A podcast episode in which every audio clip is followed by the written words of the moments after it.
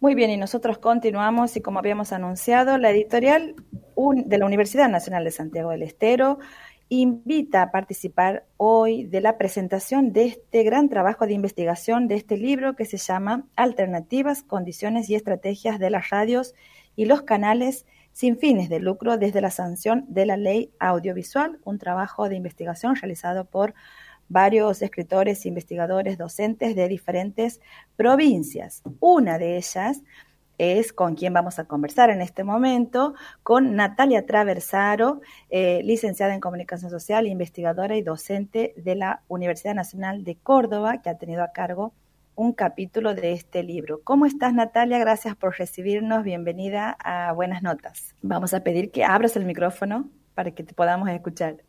Perdón. Ahora sí. buenos días, María Julia. Buenos días, compañeros. Eh, muchísimas gracias por este espacio y por por, poder comentar con ustedes el trabajo que venimos haciendo. Muchísimas gracias. Gracias, gracias a vos. Aquí estamos con 31 grados, como acabas de, escuchar. Por ahí también supongo que, hace calor, ¿no? Sí, estamos en los 26, pero ayer llegamos a los 34 y hoy vamos para ese rumbo también. Medio parecido, no tanto como, como ustedes, pero bueno, ahí estamos. Bueno, yo bueno. estar en una radio de la universidad que que bueno, también es algo tan cercano a nosotros, ¿no? claro que sí. Bueno, de hecho, este trabajo eh, que, ustedes están por presentar hoy se trata de, estos, ¿no? De esta forma de, medios comunitarios, de, comunicación, de una manera diferente de comunicar. Contanos cuál ha sido el objetivo, cuál ha sido el proceso de, investigación y, en tu caso, cuál es el, abordaje que has realizado. Bueno, eh, nosotros eh, trabajamos con este proyecto de investigación que tuvimos un subsidio de CONICETI, de la Defensoría del Público. Eh, la idea era trabajar sobre la sostenibilidad de los medios comunitarios, televisoras y radios comunitarias de distintos sectores del país. El proyecto y la producción, el desarrollo, eh, tenía una idea federal, como eh, vos mencionabas, eh, lo integramos docentes e investigadores de distintas regiones del país, de Buenos Aires, de Cuyo y de Córdoba. la idea era trabajar también con medios comunitarios de estos distintos lugares del país, así que también trabajamos con una televisora de Buenos Aires, una de Cuyo y una de Córdoba, y radios también de estas distintas regiones del país. Y también nuestra operativa de trabajo eh, tenía, tuvo eh, una impronta federal en tanto que las reuniones las hacíamos desplazándonos a distintos lugares del país. Em, y bueno, y fue un proceso de investigación muy largo que eh, empezó en el año 2015 hasta el año 2019. Y en ese, en ese periodo eh, seleccionamos los medios comunitarios, hicimos entrevistas, eh, visitamos los lugares de campo, trabajamos. ¿En base a algo especial la selección de esos medios? Eh, bueno, los que encontráramos que tuvieran, primero que fueran medios comunitarios que estuvieran en actividad en ese momento para poder rastrear cómo estaba haciendo, digamos, su, eh, su actividad y su trabajo de, sostenimiento y desarrollo en el periodo que nosotros queríamos analizar a partir de la implementación de la Ley de Servicios de Comunicación Audiovisual eh, y los que pudiéramos tener acceso dentro de eh, estas provincias donde nosotros estábamos enfocados en trabajar. digamos, esa era la, la idea, ¿no? Que fueran medios comunitarios. Bien, ¿Y, qué es lo que se ha, decías que es un trabajo que les ha llevado muchos años, alrededor de cinco años más o menos, ¿no?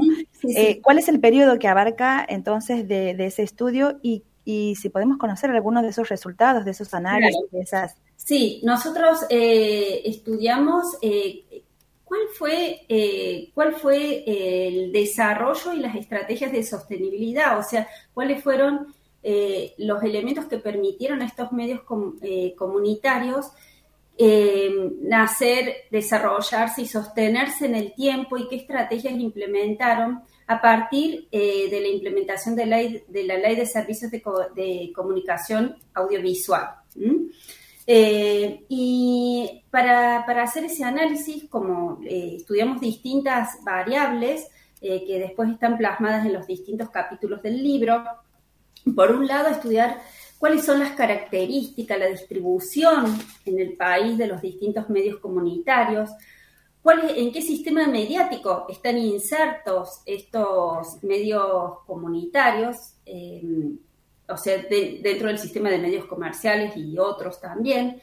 ¿Qué políticas públicas se implementaron eh, a lo largo de este periodo para ver cómo afectaron eh, al funcionamiento y desarrollo y la sostenibilidad de los medios? ¿Qué estrategias implementaron estos medios para poder sostenerse en el tiempo y desarrollarse? ¿Y qué públicos se acercaban o cómo eran las relaciones con los públicos que tenían? Em, particularmente eh, nosotros em, en el capítulo que yo eh, más trabajé es en el capítulo de las estrategias que implementaron estos medios. Lo que nosotros vimos eh, que las estrategias de, de, sostenibilidad de los medios, una particularidad que tiene es que siempre estas estrategias están vinculadas entre sí y las estrategias siempre están relacionadas a estrategias de financiamiento, estrategias que muchas veces se cree que la estrategia económica es solo, puede ser una de las más importantes, pero nosotros veíamos que esta estrategia de financiamiento también está totalmente vinculada con otras estrategias como las institucionales o organizacionales, eh, las de inserción territorial, que son importantísimas en los medios comunitarios, y la de elaboración de contenidos.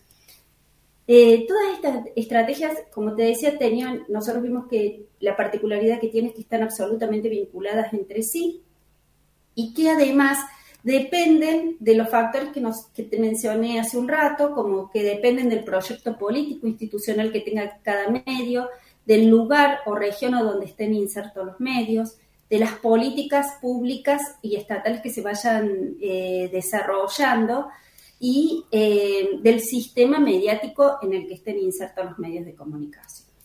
Eh, sí. Digo, se ha visto mucha desigualdad en, en las realidades de, estos medios comunitarios en todo, en lo que respecta a lo que estás mencionando, de las diferentes provincias, digo. Sí, eh, nosotros notamos que las desigualdades, dos, una de las preguntas justamente que nos hicimos era qué diferencias podíamos encontrar en relación a esto, los lugares que estuvieran insertos y el tipo de medios.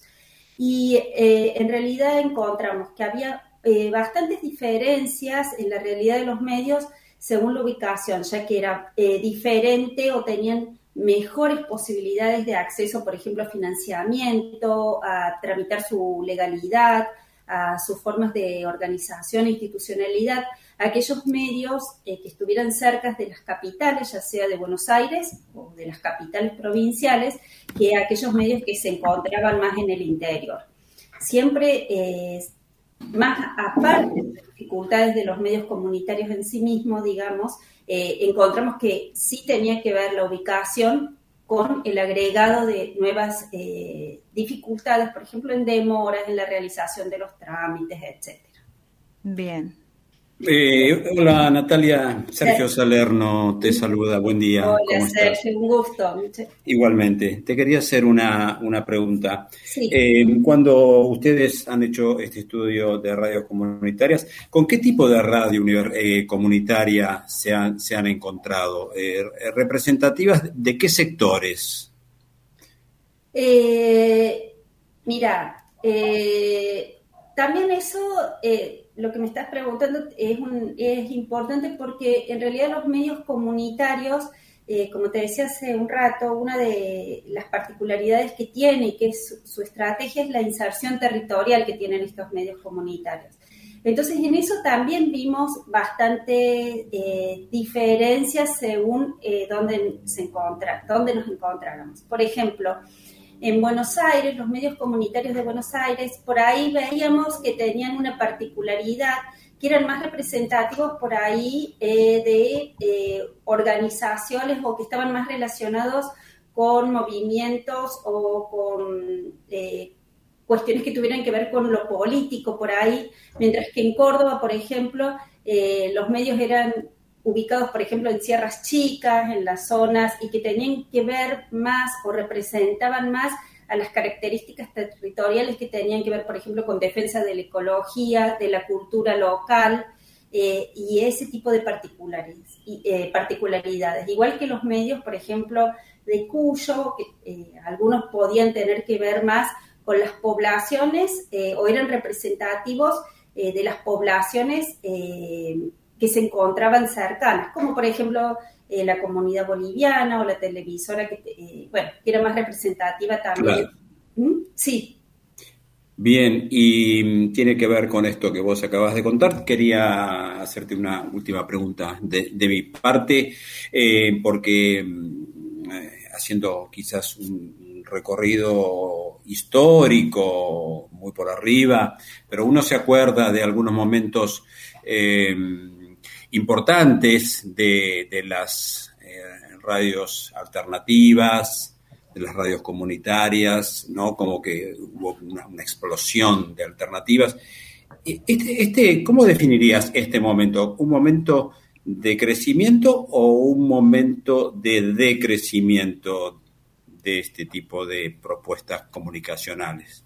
¿Te referís al momento actual o al momento? Sí, al momento actual, al momento actual. Bueno, en relación al, periodo que nosotros estudiamos, que es el, el, periodo este que te comentaba de la... Eh, nosotros vimos que las posibilidades que dio la ley de servicios de comunicación audiovisual eh, fueron posibilidades eh, de estrategias de financiamiento, por ejemplo, con los FOMECAS, de favorecer también la legalidad de de los medios, em, que el financiamiento y las estrategias de los medios también ayudaron a la producción de contenidos propios, locales, o sea, que tuvieran que ver, digamos, con lo que es un medio comunitario, ¿no es cierto? Eh, eso a partir, nosotros vimos que a partir del 2016, cuando asume, asume el nuevo gobierno de, eh, de, Cambiemos y que se producen estas modificaciones en la ley de servicios de comunicación audiovisual, fue una política que eh, afectó, digamos, tanto al desarrollo y a la sostenibilidad que nosotros veníamos viendo que podían desarrollar los medios comunitarios, como también al surgimiento de nuevos medios, ¿no? Eh, entonces, eh, por eso creemos y una de las cosas que nosotros vimos en nuestro estudio y que todos los medios eh, reconocieron que es sumamente importante y fundamental las políticas estatales que, se, que se implementan como mecanismos para, para poder promocionarlos y sostenerse en el tiempo. Y Natalia, bueno, en relación a esto, ¿cuáles son los debates que crees necesarios que se tienen que abrir a partir de este libro?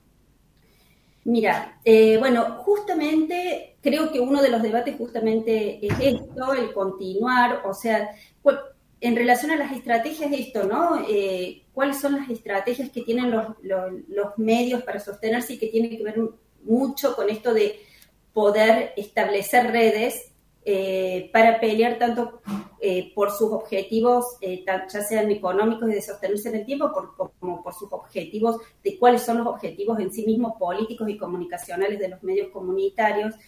entonces creo que uno de los desafíos es esto, poder sostener este, estas redes, poder sostener estas luchas, poder sostener estas peleas para los medios y pelear y seguir eh, luchando, digamos, para que las políticas estatales y las políticas públicas favorezcan en alguna medida, eh, como se hizo en algún momento, eh, la posibilidad de existencia y de sostenimiento de los medios comunitarios. Muy bien, muchísimas gracias entonces por este contacto Natalia y los invitamos nuevamente hoy a las 18 horas por el canal de YouTube de Edunce, de la editorial universitaria, va a ser la presentación de este gran trabajo de investigación. Muchísimas gracias y ha sido un gusto conocerte. Gracias Natalia. Gracias a ustedes, María Julia, Sergio y a Radio Universidad de Santiago del Estero. Muchísimas gracias. bien, gracias, un abrazo.